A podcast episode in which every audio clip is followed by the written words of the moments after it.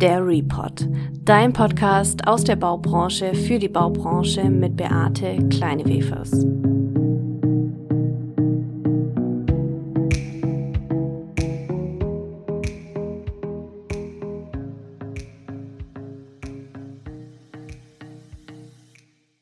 Bevor wir jetzt gleich in die letzte Folge des Reports für das Jahr 2023 einsteigen, freue ich mich, eine ganz besondere Ankündigung machen zu dürfen.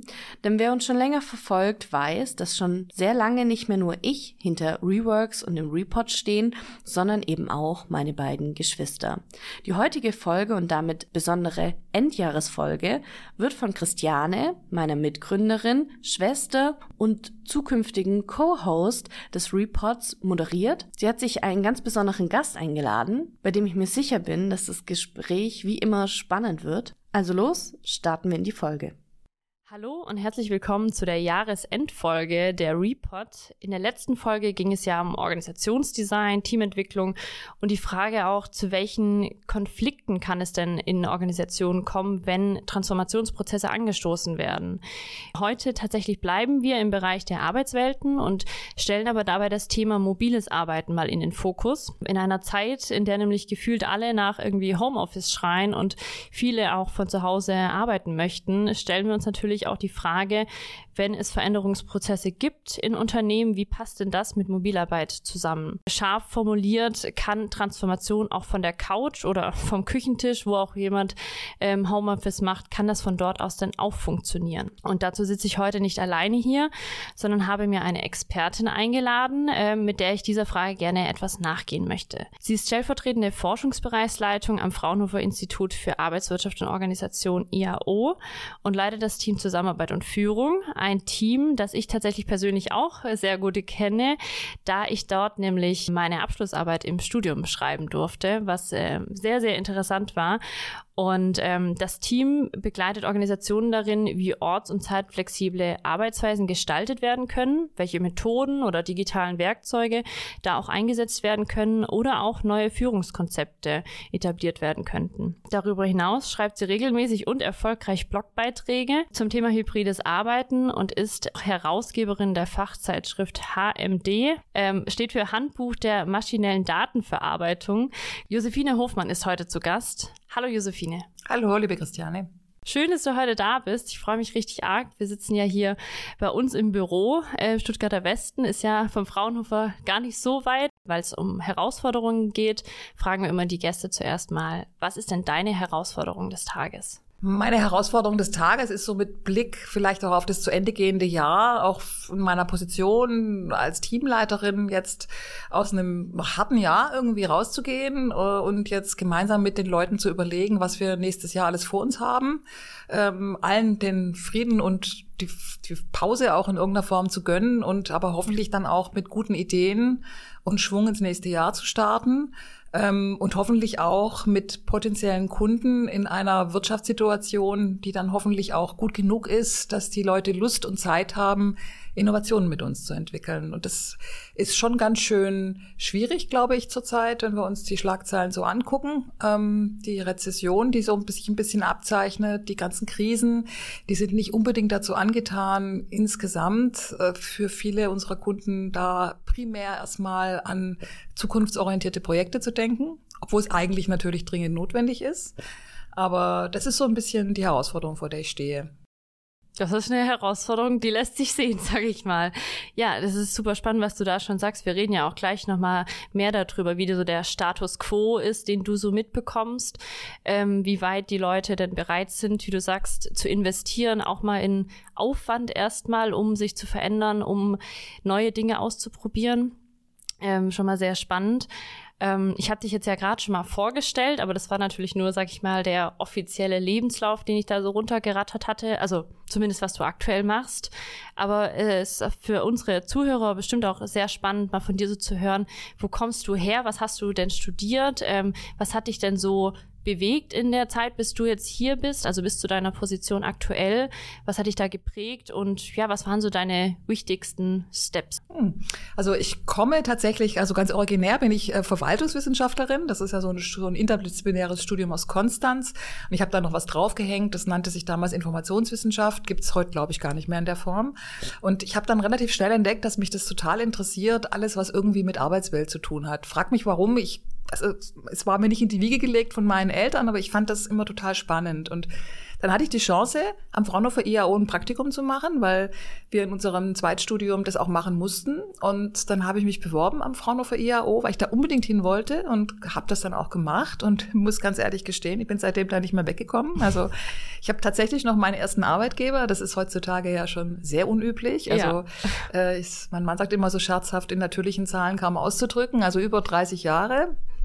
Aber ich habe äh, in der Zeit dann einfach äh, unglaublich viel machen können. Und ich bin dann ganz normal eingestiegen als wissenschaftliche Mitarbeiterin und dann zur Teamleiterin, dann Abteilungsleiterin und so weiter. Ähm, äh, das ist aber jetzt vielleicht eher so das formal-hierarchische ähm, und habe äh, in der Zeit einfach ganz unterschiedliche Themen bearbeiten dürfen. Sie hatten alle was zu tun, natürlich, mit der Fragestellung meines Institutes. Wie sieht die Arbeitswelt von morgen aus? Äh, ich habe sehr stark mit, mit neuen Telekommunikationsmedien angefangen. Äh, da, damals ging es noch äh, um, um ja, Bildferns, also Bildtelefonie. Das war damals noch eine Innovation, mhm. kann man mhm. sich heute alles nicht vorstellen. Ähm, Bürokommunikation, wie nannte sich das alles? Das sind alles so, so Wörter, die kann man sich gar nicht mehr vorstellen.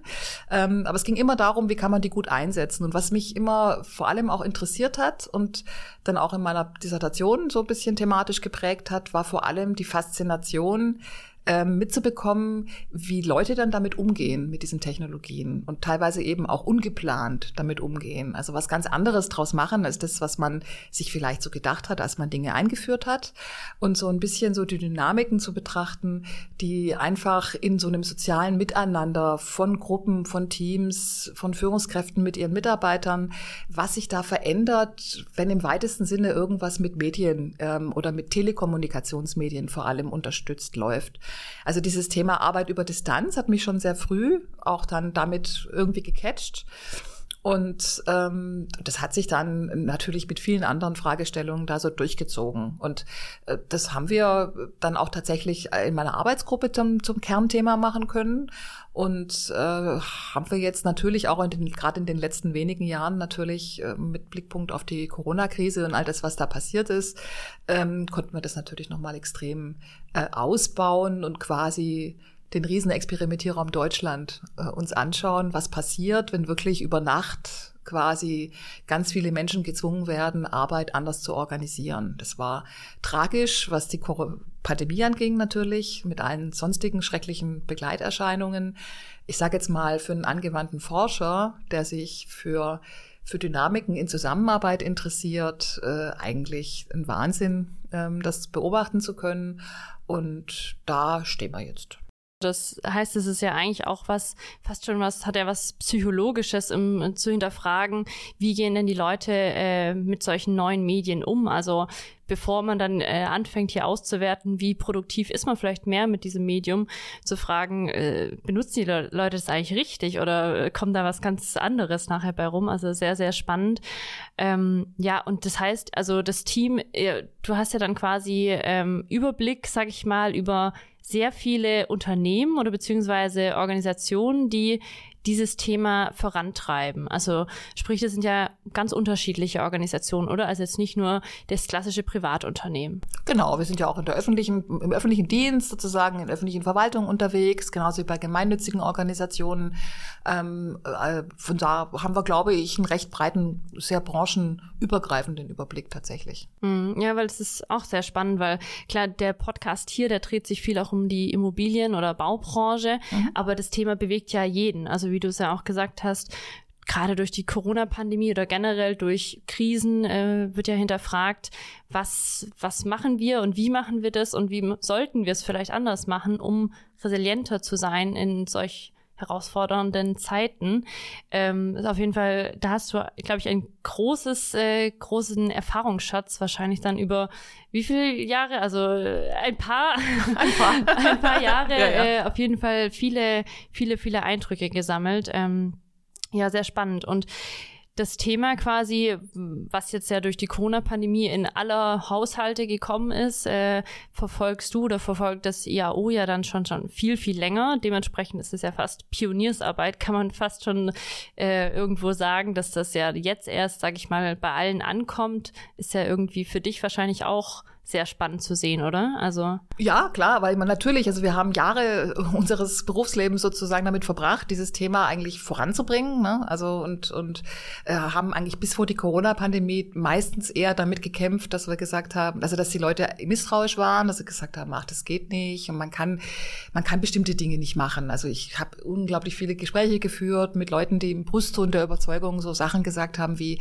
man kann kein Mitarbeitergespräch über Videokonferenz führen, Frau Hofmann, das geht einfach nicht. Ja, also und äh, mit mit auch guten Argumenten, also auch nachvollziehbaren Argumenten. Und jetzt hat man es eben machen müssen und hat festgestellt, dass das auch irgendwie funktioniert. Ich will nicht sagen, dass es gleich ist. Äh, es hat sicherlich auch in Teilen einen anderen Ablauf vielleicht und manchmal vielleicht auch eine andere Qualität. Aber das war natürlich so eine äh, so eine Zwangssituation, die natürlich auch auf eine Art sehr viel ähm, Experimentiergeist auch gestärkt hat, weil man hatte überhaupt keine Wahl und man musste Dinge einfach ausprobieren und alle haben gewusst, wir können sowieso nur nach vorne raus. Und dann traut man sich vielleicht auch mal eher Dinge anders zu machen.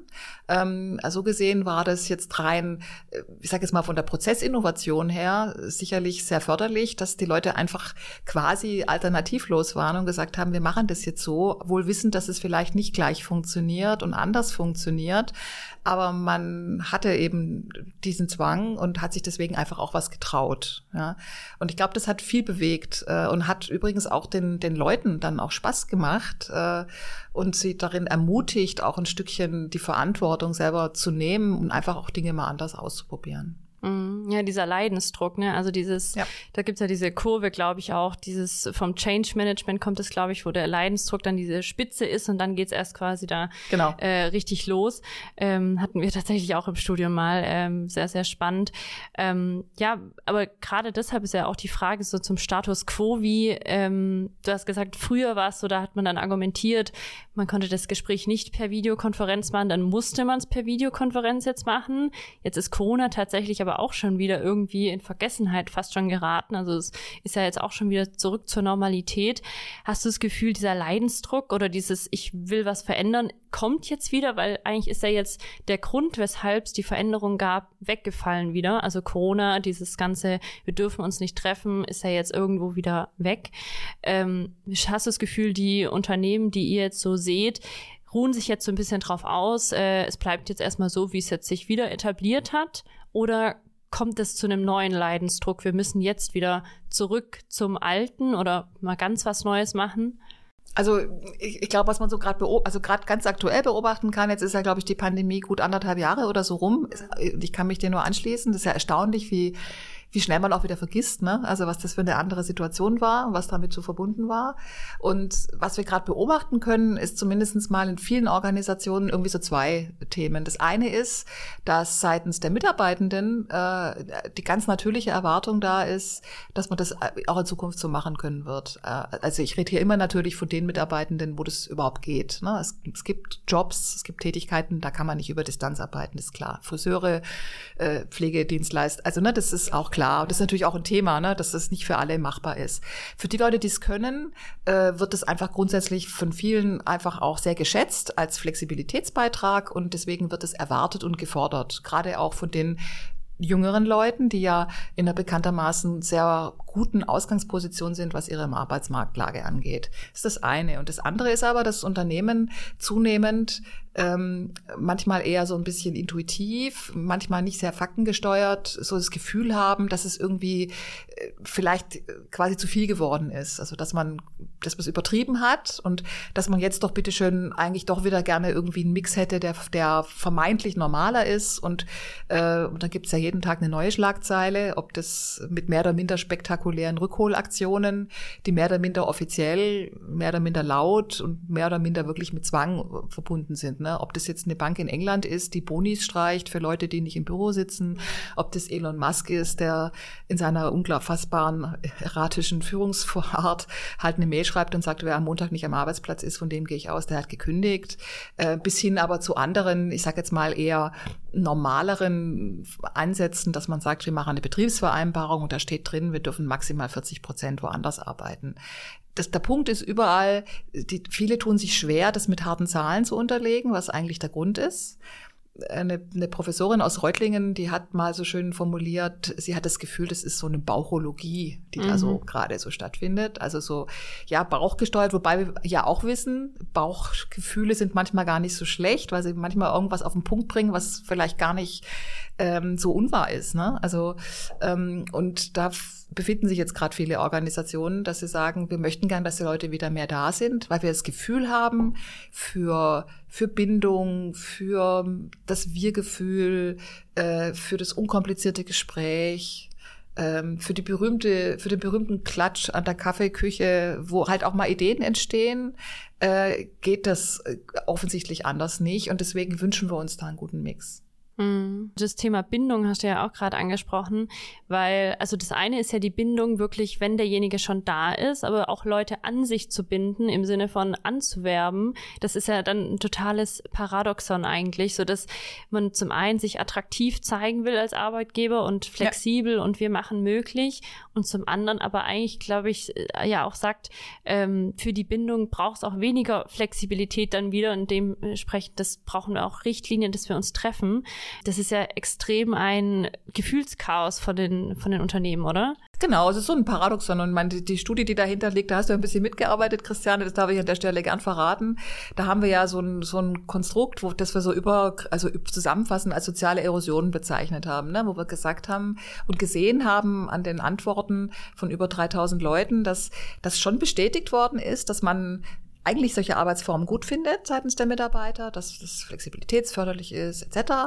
Aber dass man schon auch das Gefühl hat, dass was verloren gegangen ist, dass, dass man nicht mehr so viel Kontakt hat, auch gerade zu den Kollegen von der Nachbarabteilung, dass man Ideen nicht mehr so oft teilt, dass man äh, ein bisschen isolierter ist. Ähm, und das sind natürlich Themen, die, die auf dieses anspielen, was du formuliert hast. Wir, wir nennen das ja, oder auch andere nennen das ja Sozialkapital. Mhm. Ne, also das ist so praktisch der, der Wert der gewachsenen Beziehung, ähm, dass das einfach äh, offensichtlich es braucht, dass man sich persönlich trifft, Zeit miteinander verlebt, sich kennenlernt, äh, schätzen lernt hoffentlich und einfach auch so ein, so ein dieses, dieses gemeinschaftliche Erleben zum, zu, zur Voraussetzung hat.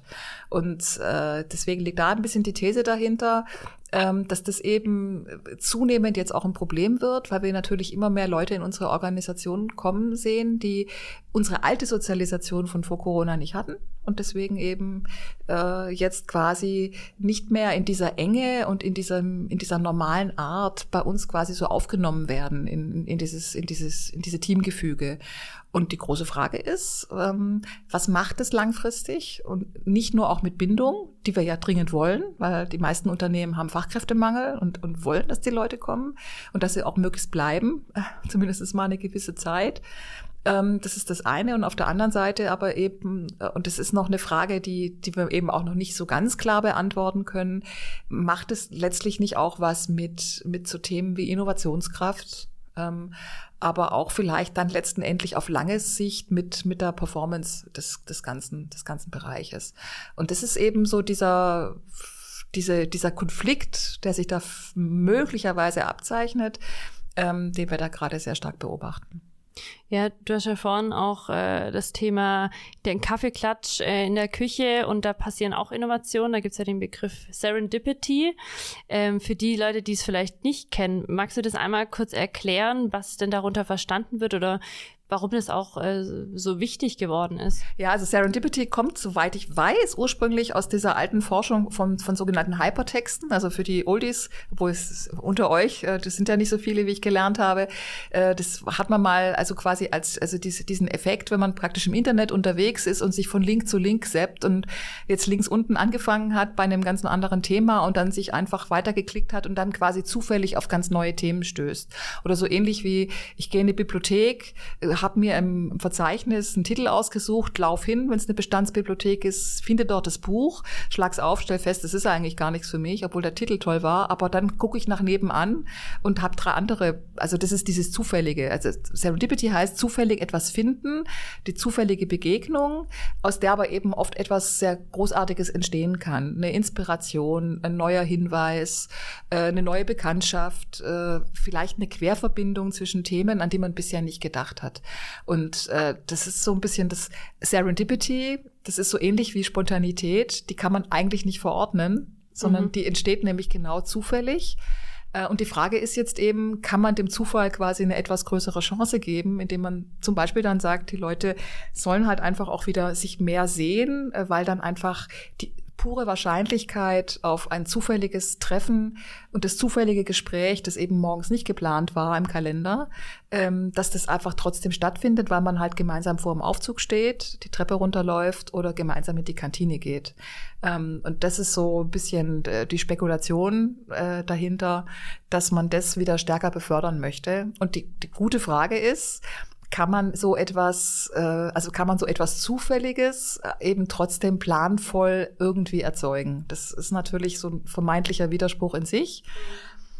Und jetzt könntest du natürlich fragen, ja, aber das geht doch auch über Medien. Ja, und, wollte ich Genau, und das sagen, ist, kann, kann ich gleich verraten. Also wir führen gerade auch im Team durchaus eine sehr, sehr ähm, lebhafte Debatte. Also auch mit ein paar Mitarbeitern von mir, die mir mehr oder minder empört gesagt haben, das sei ja alles nicht wahr, weil man könnte ja sehr wohl auch äh, das alles über Medien anders entwickeln. Und da würde ich sagen, selbstverständlich ist es so. Also man kann, und da gibt es auch viele Beispiele, man kann heute weltweit ein Team führen, das ein, eine tolle Bindung hat, das einen großartigen Austausch pflegt und wirklich sich als einen Wir definiert. Aber das muss man, da muss man einen hohen Aufwand treiben, um das hinzubekommen. Und also ich würde da immer formulieren, man muss ganz viel dafür tun, dass dieses, was ich so mal als klingt jetzt vielleicht ein bisschen komisch, aber so, so ein kommunikatives Band. Also man muss quasi dauerhaft im Gespräch bleiben, dauerhaft im Kontakt bleiben. Und und das passiert halt nicht in der Regel, wenn man über Distanz arbeitet, weil wir alle wissen das. Äh, man muss trotz allem, so easy das heute ist, eine Videokonferenz zu starten, man muss sie starten. Man muss auf den Knopf drücken, man muss sie anmachen und dann muss jemand am anderen Ende ansprechbar sein. Und äh, zumindest mal bis heute ist es eigentlich meistens nicht so, dass man das einfach mal eben macht, nur weil man Lust hat, äh, gerade mal jemanden zu sprechen oder weil mir durch den Kopf schießt. Ich habe ja schon drei Tage nicht mal mit der Christiane geredet, ich rufe die jetzt mal schnell an. Das macht man nicht. Warum, weiß ich nicht, weil man vielleicht früher gedacht hat, äh, Videokonferenzen sind teuer oder ich, ich weiß es nicht. Aber Fakt ist einfach, es heißt nicht, dass man das über Medien nicht machen könnte. Ja, ähm, und man hat ja umgekehrt auch wiederum neue Möglichkeiten mit den neuen Medien. Auch das möchte ich ganz klar sagen. Also äh, so unkompliziert, wie ich heute mit, mit einem Bekannten aus Belfast mal eben schnell eine Stunde eine Videokonferenz machen kann äh, und da einfach wirklich alles Mögliche austauschen kann. Das war früher übers Telefon und so schon ein bisschen schwieriger, würde ich mal sagen, und komplizierter. Also es gibt ja auch ganz tolle neue Möglichkeiten. Fakt ist halt, dass zumindest mal unsere bisherige Mediennutzung offensichtlich noch nicht mitgewachsen oder sich mitentwickelt hat mit den Möglichkeiten, die es vielleicht trotz allem hat, sondern wir uns eigentlich eher so verhalten, dass wir sagen, wir müssen sowas explizit anmachen, wir müssen jemanden anpinnen, wir müssen fragen, ob er gerade da ist. Und wenn mir der Anlass nicht wichtig genug erscheint, mache ich es nicht. Wenn ich da noch einen Satz sagen darf, ich war neulich auf einer Veranstaltung, da war eine Führungskräftetrainerin, und die meinte so und hat damit ein paar Lacher geerbt, ähm, dass sie gesagt hat, ich probe gerade mit meinen Führungskräften, Frau Hofmann, das anlasslose Anrufen. Mhm. Ja, also genau dieses Thema. Einfach, einfach anklingeln und sagen, hey Christiane, ich habe dich schon drei Tage nicht mehr gesehen, was ist eigentlich? Ich würde mal sagen, die allermeisten Mitarbeiter, die einfach anlasslos angerufen würden von ihrer Führungskraft, die würden wahrscheinlich eher einen Schreck kriegen und denken, was habe ich falsch gemacht? Was habe ich falsch gemacht? Ja, also es ist, hat dann, da, da merkt man, das hat ja auch was mit der Kultur dann offensichtlich zu tun und äh, der Unverkrampftheit, mit der man halt auch ins, in die Kommunikation eintritt. das ist ja irgendwie auch das, wo, wo du deine Promotion zugeschrieben hast, oder? Also dieses psychologische, wie benutzt man denn das Medium? Weil genauso wie man ja draufklicken muss, um den Anruf zu starten, ist man ja viel schneller dabei, auch drauf zu klicken, wenn man im Call ist und dann auch rauszugehen. Also anstatt noch im Raum zu stehen und noch ein Pläuschen zu halten und irgendwie noch den, das ausklingen zu lassen, man ist ja auch menschlich irgendwo gehemmt, schnell dann wieder rauszugehen, weil man noch höflicherweise vielleicht auch dastehen will.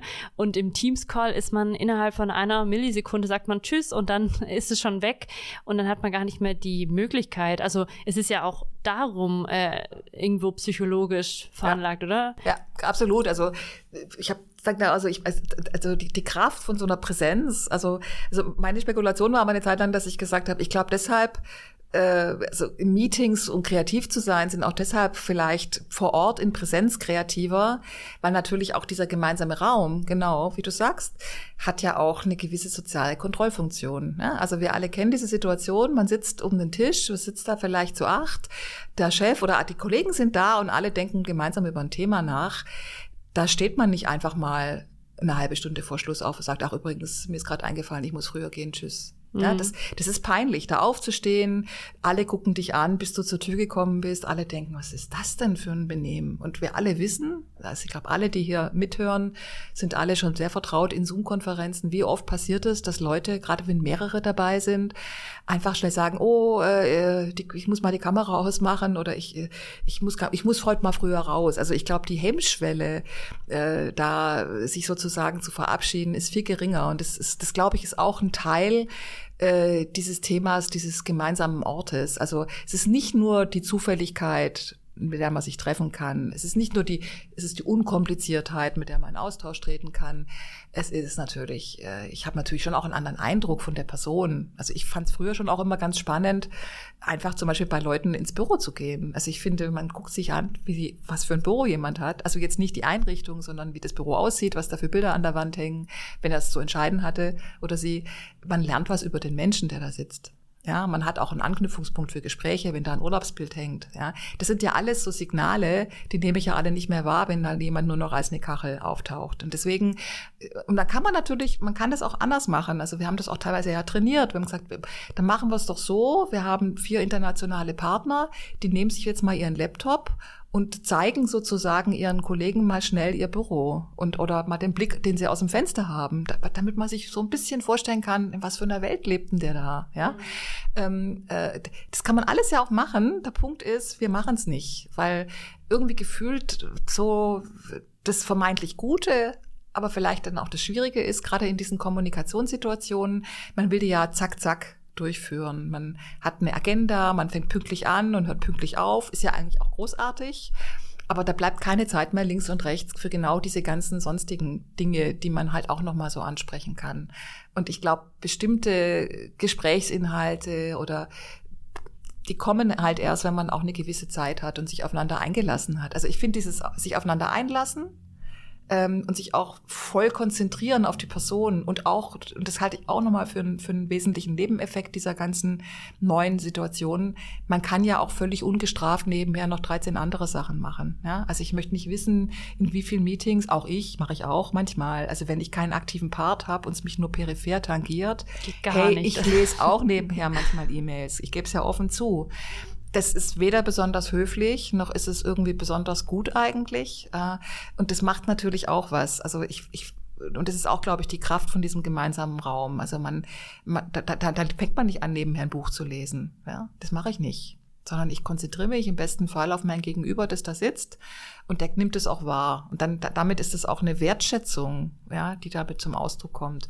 Und ähm, na, und das, deswegen nochmal, man kann da auch ganz viel über Medien abwickeln. Dass, dass der Punkt ist, dass Menschen halt anfangen, diese Medien halt auch anders zu nutzen. Also man, es wird immer irgendwie in soziale Situationen eingefasst und wird, wird irgendwie weiterentwickelt und halt nicht immer vielleicht in die Richtung, die genau dieses Miteinander und dieses konzentrierte Miteinander dann auch vielleicht auch fördert. Ja, also ich meine, wir haben jetzt äh, ziemlich viele positive Aspekte eigentlich von Präsenz gehört, dass dass man dem anderen ordentlich zuhört, dass der einem auch ordentlich zuhört und man sicher weiß, der sitzt jetzt hier vor mir, der ist jetzt nicht noch in drei anderen Sachen gerade verstrickt und man hat ja auch danach noch irgendwie einen netten Ausklang oder so oder vielleicht auch eine Diskussion, aber dann hat man wenigstens mal eine richtige Diskussion. Ähm, aber es ist ja schon so, dass man, man liest es irgendwo in Schlagzeilen oder man hört es überall, dass Mitarbeiter immer mehr eigentlich Homeoffice auch sich wünschen. Also ja, es ist schon noch im Diskurs, wie viel, wie viele Tage, aber de facto ist ja klar, dass die Leute auf jeden Fall mehr Homeoffice wollen, als sie davor durften. Und da ist ja schon irgendwo die Frage so im Raum, wollen sich die Leute nicht mehr im Präsenz sehen oder ist es wirklich dem geschuldet, dass vieles einfach ähm, leichter wird durch, ähm, durch das Homeoffice? Also diese Präsenzrendite hast du es, glaube ich, einmal genannt in einem Blogbeitrag. Dieses, was man daraus zieht aus der Präsenz. Ist es einfach nicht so wichtig für viele Mitarbeiter oder überwiegen da einfach die positiven ähm, Pendelzeit entfällt etc. Genau, also ich glaube, das ist genau wie du es angesprochen hast. Da, da, wir haben uns ja damit beschäftigt, auch in der Arbeitsgruppe und das ist, wie heißt es, die, die Wertbeitragstheorie oder so. Also ich sag mal, der unmittelbare Nutzen für mich, wenn ich jetzt nicht ins Auto sitze, für mich heute Morgen bestes Beispiel. Ich habe sieben Kilometer ins Institut, ich muss durch Stuttgart-Möhringen fahren, das sind sechs Kilometer und das kann dich anderthalb Stunden kosten, ja, weil du einfach über diese eine Ampel nicht drüber kommst, weil die so blöd geschaltet ist. Und wenn ich das vorher mir überlege und ich weiß, ich könnte jetzt schon anderthalb Stunden am Schreibtisch sitzen und alles Mögliche gemacht haben, auch kommuniziert haben und jetzt sitze ich hier im Auto fest, ja, dann, dann denke ich im Zweifelsfall, dann bleibe ich doch lieber daheim, ja, und dann mache ich trotzdem pünktlich Schluss und kann dann noch eine Runde in Sport oder so, ja, und also das ist genau wie du wie du das sagst, der der der Mehrwert für uns alle, also ne, mein Beitrag, mich da jetzt trotzdem hinzuquälen und hoffentlich dann dieses gemeinschaftliche Erleben zu schaffen mit den anderen, der ist halt auch vielleicht ein bisschen mittelbarer. Und der ist auch nicht nur für mich persönlich, sondern das ist, wenn du so willst, meine Investition in das, in das Wohl der gesamten Gruppe eigentlich. Ja, bloß das kann ich weder in Euro und Cent ausrechnen ähm, und außerdem ist es halt auch nur erstmal, wenn es gut geht.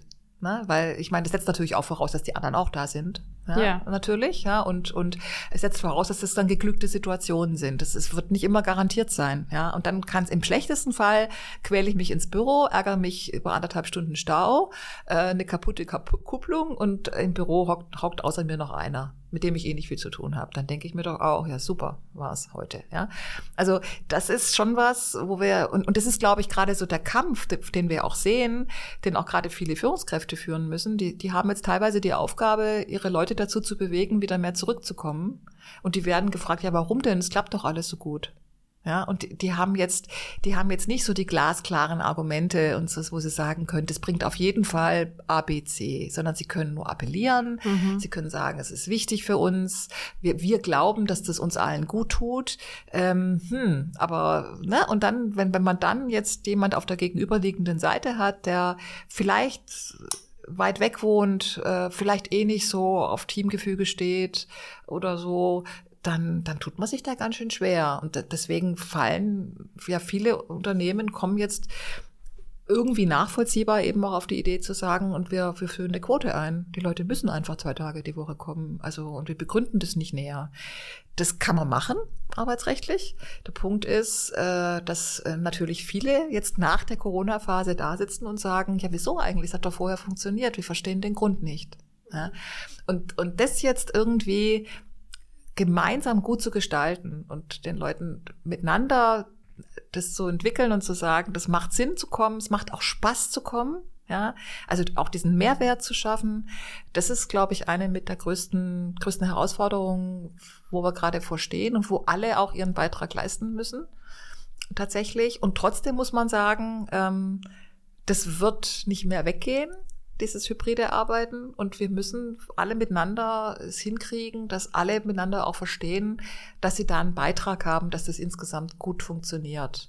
Ähm, und dass es nicht nur Sache der Führungskraft ist oder nicht nur die Unternehmensleitung, der da jetzt halt irgendwas Komisches einfällt und es ist vielleicht dann ja auch, ne, also auch an die Zuhörer, die da da sind. Also man muss auch was dafür tun, um Teil einer größeren Gemeinschaft zu sein. Und da, da, das ist eben dann vielleicht auch noch mehr als nur in Anführungsstrichen einen guten Job ab, abliefern, sondern eben äh, man, man muss auch, glaube ich, äh, Gefühl dafür, oder man sollte müssen, also man, man sollte auch Interesse haben an den Menschen, die da sitzen, an meinen Kollegen und eben auch diese sozialen Bindungen auch wirklich wichtig finden und auch vor allem verstehen, äh, dass ich da nicht nur was rausholen kann, sondern dass ich da was reintun muss, damit es insgesamt gut funktioniert. Und dieses Reintun heißt halt, dann halt auch trotzdem mal hinfahren, mal länger bleiben, äh, auch wenn mir das jetzt vielleicht privat gar nicht so reinläuft, weil ich eigentlich lieber heute um halb fünf Tennis gespielt hätte oder so.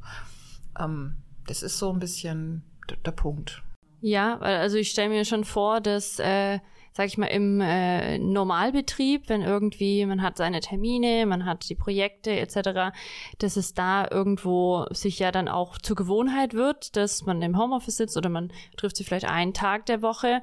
Aber ich könnte mir vorstellen, also klar, ich bin am Anfang meines Arbeitslebens, kann man so sagen, ähm, und habe eigentlich immer probiert, immer viel in Präsenz auch zu sein, um gerade eben diese, diese kleinen Spitzen mitzubekommen. All das, was man nicht im Regeltermin mitbekommt, sondern wirklich das, was im Rande passiert, was nachher vielleicht ausschlaggebend ist für irgendeine spannende Veränderung, sei es äh, in der Organisationsstruktur ändert sich was. Das kriegst du ja so gar nicht im Projekt-Update kriegst du das ja gar nicht vielleicht mit.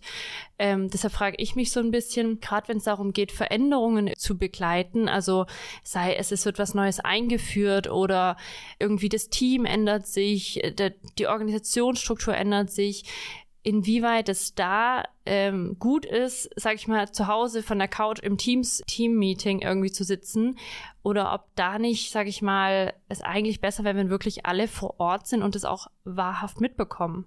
Ja, sicher. Also ich glaube, es äh, und, und man, man, man kennt ja auch so Effekte, ne? Also das heißt ja im äh, Perception Bias zum Beispiel ist ja so ein bekanntes Konstrukt, ne? Das sagt, dass, dass es natürlich, dass es ganz normal ist, dass zum Beispiel jetzt Kollegen oder eine Führungskraft äh, im Zweifelsfall die Leistung von einem Mitarbeiter, der, der, der mehr um sie rum ist, einfach eher wahrnimmt wie eine, die, die, die wahrscheinlich vielleicht gleich gute Leistung von einem Mitarbeiter, der immer schön daheim hockt, zwar brav seine Sachen abgibt, aber ansonsten eigentlich nicht erlebbar dabei ist.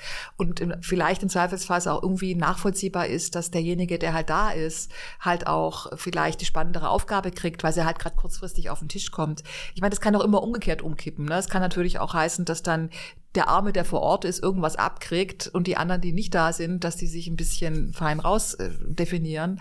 Also bei uns war das früher immer so, auch im Institut, das ist so, so nicht so wahnsinnig beliebte Jobs, kommt irgendeine Besuchergruppe, eine internationale und am Freitagmittag und der, die Institutsleitung ruft an und sagt, Sie haben doch sicherlich noch zwei Stunden Zeit, Frau Hofmann, und zeigen dem das Labor XY. Hat er, es ist nicht immer unbedingt eine wahnsinnige Begeisterung ausgebrochen und wenn du dann halt aus Versehen da warst und ans Telefon gegangen bist, dann hattest du das halt. Ja, und mhm. die, die nicht da waren, die hatten halt Glück. Ja. Also es, es geht immer in beide Richtungen, aber es ist ähm, ja, also das ist man man ich glaube schon, dass dass dass äh, die ganzen Zwischentöne und, und auch zum Beispiel sowas wie so ein Gemeinschaftssinn oder auch sowas wie was altmodisches wie, wie Solidarität, ja, äh, mitkriegen, dass andere Leute vielleicht gerade Schwierigkeiten haben. Also das haben wir ja auch zum Beispiel in dieser Umfrage gelernt, ne? Also dass die Leute gesagt haben, naja, ich ich ich, ich krieg gar nicht mehr mit, wenn mein Kollege überlastet ist. Also und wenn, woran hat man das früher mitgekriegt? Man hat es mitbekommen, wenn man Kollege ist und der hat das Büro nebenan oder wir sitzen da Tisch an Tisch.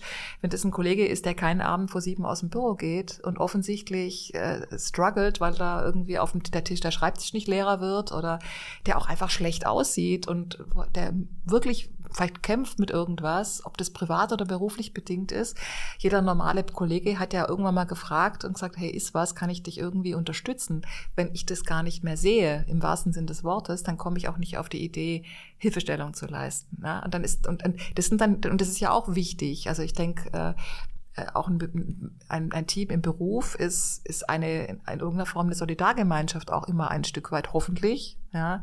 Und äh, ich glaube schon, dass dieses optimierte von daheim aus arbeiten ähm, äh, leider dazu führt, dass man bestimmte Signale einfach gar nicht mehr mitkriegen kann und deswegen einfach bestimmte Verhaltensweisen, die eigentlich sehr zwischenmenschlich orientiert sind, dass die deshalb nicht mehr stattfinden, weil man es einfach gar nicht mitkriegt. Ja? Äh, und damit will ich nicht sagen, äh, dass die Leute da nichts tun. Also das war ja auch immer so eine so eine totale Verdächtigung am Anfang vor allem, die Leute schaffen nichts, also schwäbisch formuliert. Ja, das ist ja nicht so.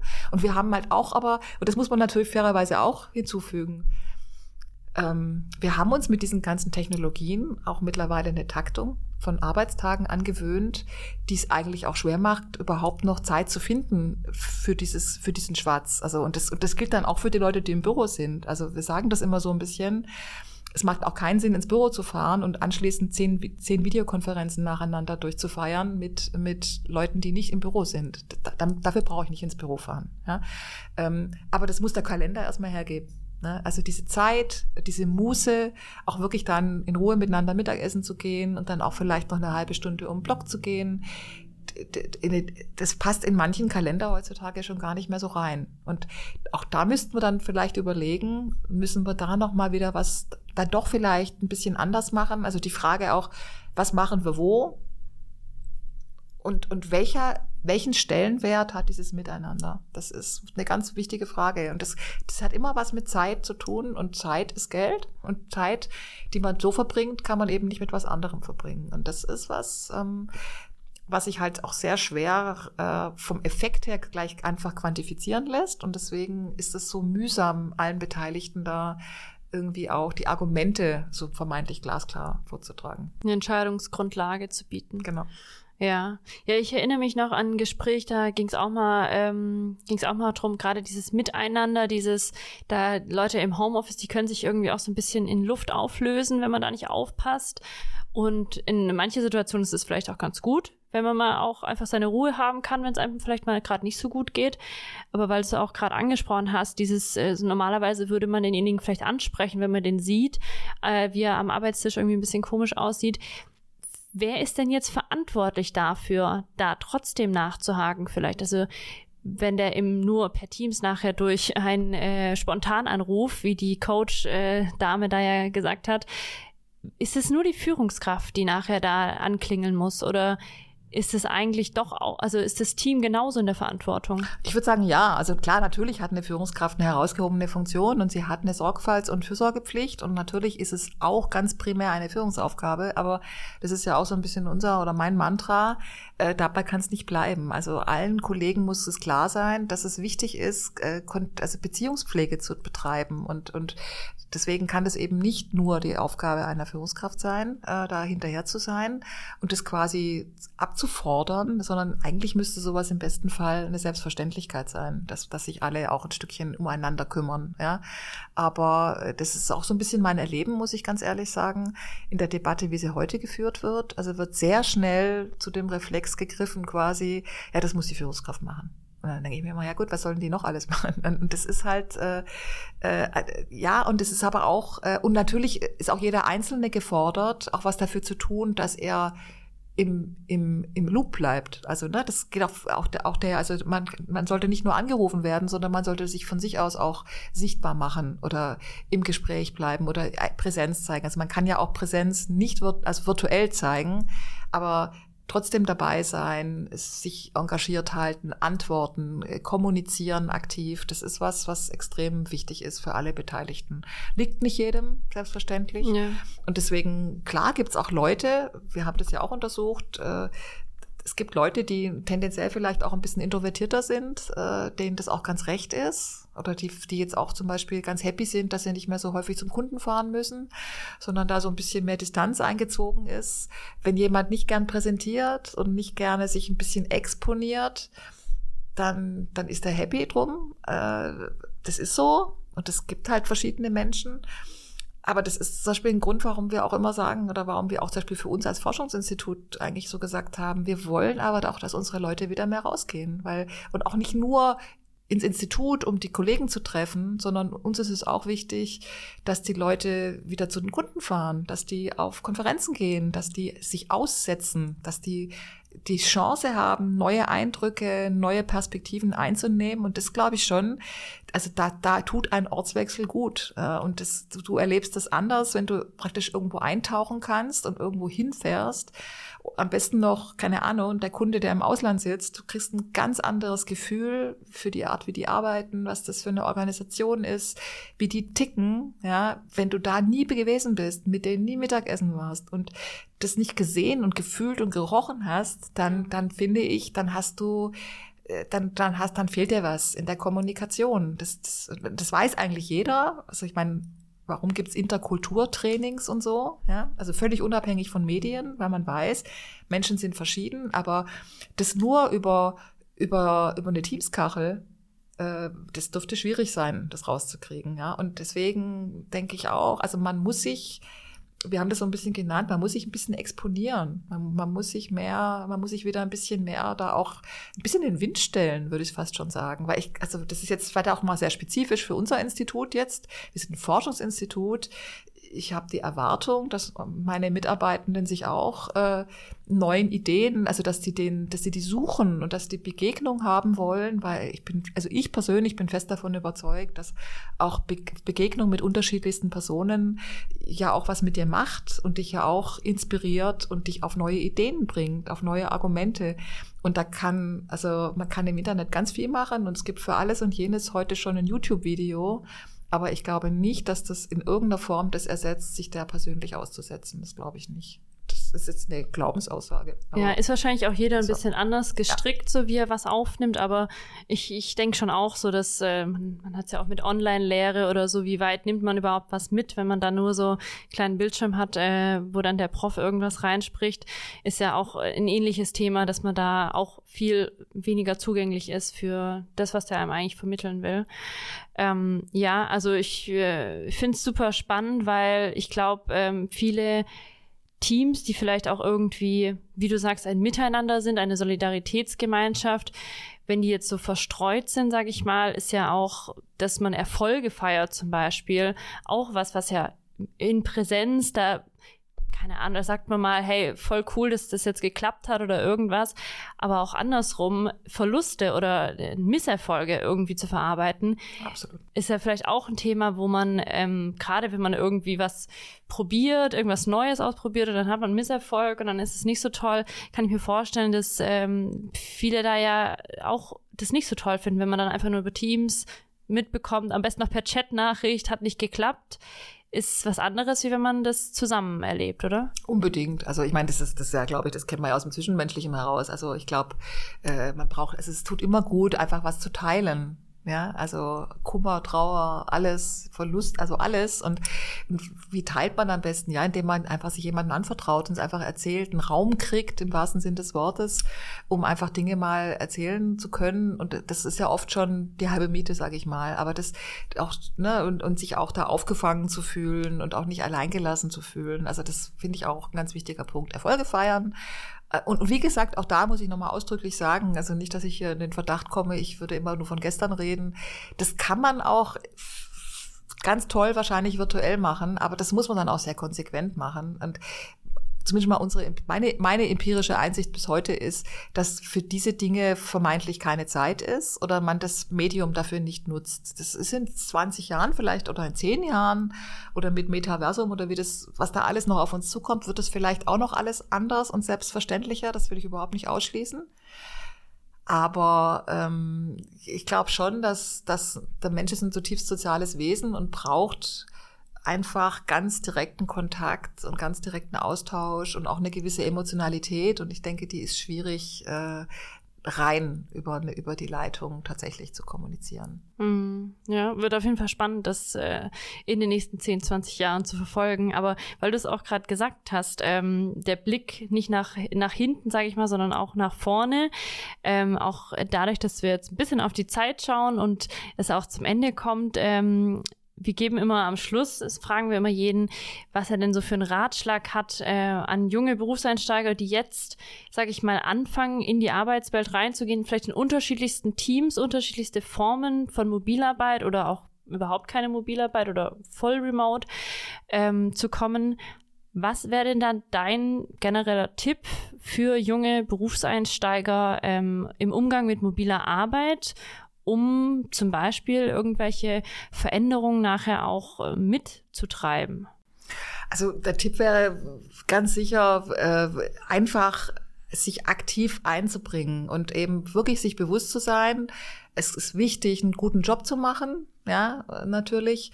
Aber es ist eben auch wichtig, persönlich einen Beitrag dafür zu leisten, dass, äh, und, und, sich zu interessieren, einfach für die Leute, mit denen man da zusammenarbeitet und dieses Interesse auch zu zeigen, aktiv zu zeigen. Und das gehört, dazu gehört eben wahrscheinlich auch ganz sicher persönliche Präsenz, aktives Nachfragen, äh, äh sich da wirklich auch aktiv anzubieten, äh, oder das, was ich vorhin so, so, so Exposure genannt habe, also sich auch dem wirklich auch auszusetzen und und sich zu trauen. Weil natürlich ist es ja auch als, gerade auch als Einsteiger vielleicht auch echt schwierig zurzeit, wenn man die Kultur nicht kennt und dann sind das schon so gewachsene Beziehungen und das, das dann aber auch, auch vielleicht auch offen zu kommunizieren, wenn man sich unsicher ist äh, und nicht zu hoffen, dass das irgendwie schon jemand merken wird. Also ich glaube, dass äh, in dieser Arbeitswelt auch wirklich viel Eigeninitiative gefragt ist. Ja? Und ich denke, man ist heutzutage da auch durchaus selbstbewusst und, und, und kennt seinen Wert.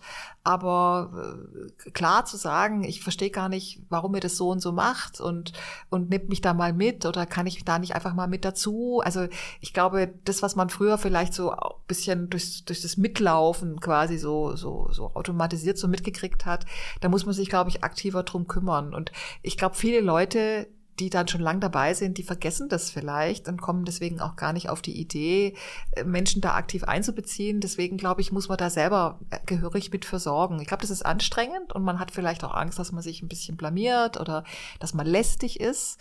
Aber also ich kann nur von mir sagen, ich freue mich über jeden, wo ich den Eindruck habe, da gibt es ein ehrliches Interesse ja, und jemand, der da auch wirklich äh, sich, sich aktiv einbringen möchte und da auch wirklich ganz offensiv versucht, auch Teil des Ganzen zu sein. Ich glaube, dass das, dass das eine wichtige Zutat sein wird. Und das hat was mit Kommunikation zu tun, das hat was mit sich trauen zu tun ähm, und auch ehrlich sein, dass man da, auch vor allem wenn man unsicher ist, ja, dass man einfach gar nicht abschätzen kann, weil, wie gesagt, manche Leute denken da gar nicht dran, dass das jetzt vielleicht völlig unverständlich ist äh, für denjenigen, der da gerade angefangen hat. Apropos ehrlich sein, wir haben am Ende noch eine Frage offen jetzt. Ähm, und zwar, ich hatte dich am Anfang gefragt, was ist denn deine Herausforderung des Tages? Aber jetzt mit Blick nach vorne, was ist denn für dich die Herausforderung von morgen?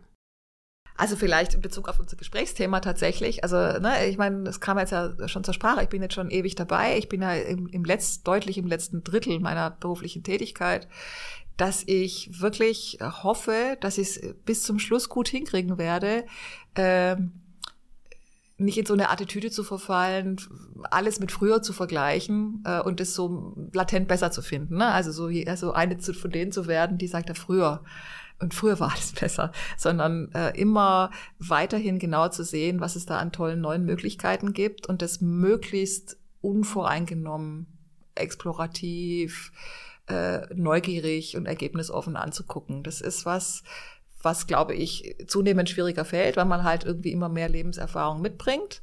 Ähm, aber ich finde es umgekehrt auch ganz schrecklich, Leute, die immer nur sagen, früher war alles besser und heute war alles schlecht. Also das finde ich ganz furchtbar. Und das ist für mich durchaus was, äh, was mir bewusst ist, auch durch meinen eigenen Sohn. Der ist jetzt halt auch so in deinem Alter, Christiane. Der sagt mir auch immer, Mama, das war alles im letzten Jahrtausend. Dann sage ich, ja, okay, Philipp, gut. Also diese, diese Offenheit und diese, auch dieser, diese, diese Selbstreflexion hoffentlich immer zu behalten, das ist für mich persönlich eine Herausforderung. Das war schön ehrlich. Ja, dann vielen Dank, dass du hier warst im Report in der letzten Folge und äh, ja, danke für deinen Besuch bei uns. Sehr gern. Wenn das Themen waren, die dich interessieren, dann schau doch gerne mal auf meiner Webseite vorbei. Den Link findest du unten in der Infobox. Dort gibt es neben spannender Background-Informationen Zugang zu interessanten Schulungen und Netzwerken sowie Tipps und Tricks zum direkten Loslegen. Wenn du keine weitere Episode mehr verpassen möchtest, dann abonniere auf jeden Fall auch meinen Kanal und schreibe mir gerne in die Kommentare, welche Herausforderungen dich täglich beschäftigen. Sei mit dabei und verpasse nicht den Einstieg. Der Report Podcast ist dein Podcast, um heute schon Teil der digitalen Transformation der Bau- und Immobilienbranche zu sein. Bis dahin wünsche ich dir viel Erfolg beim Digitalisieren und freue mich, wenn du bei der nächsten Episode wieder mit dabei bist.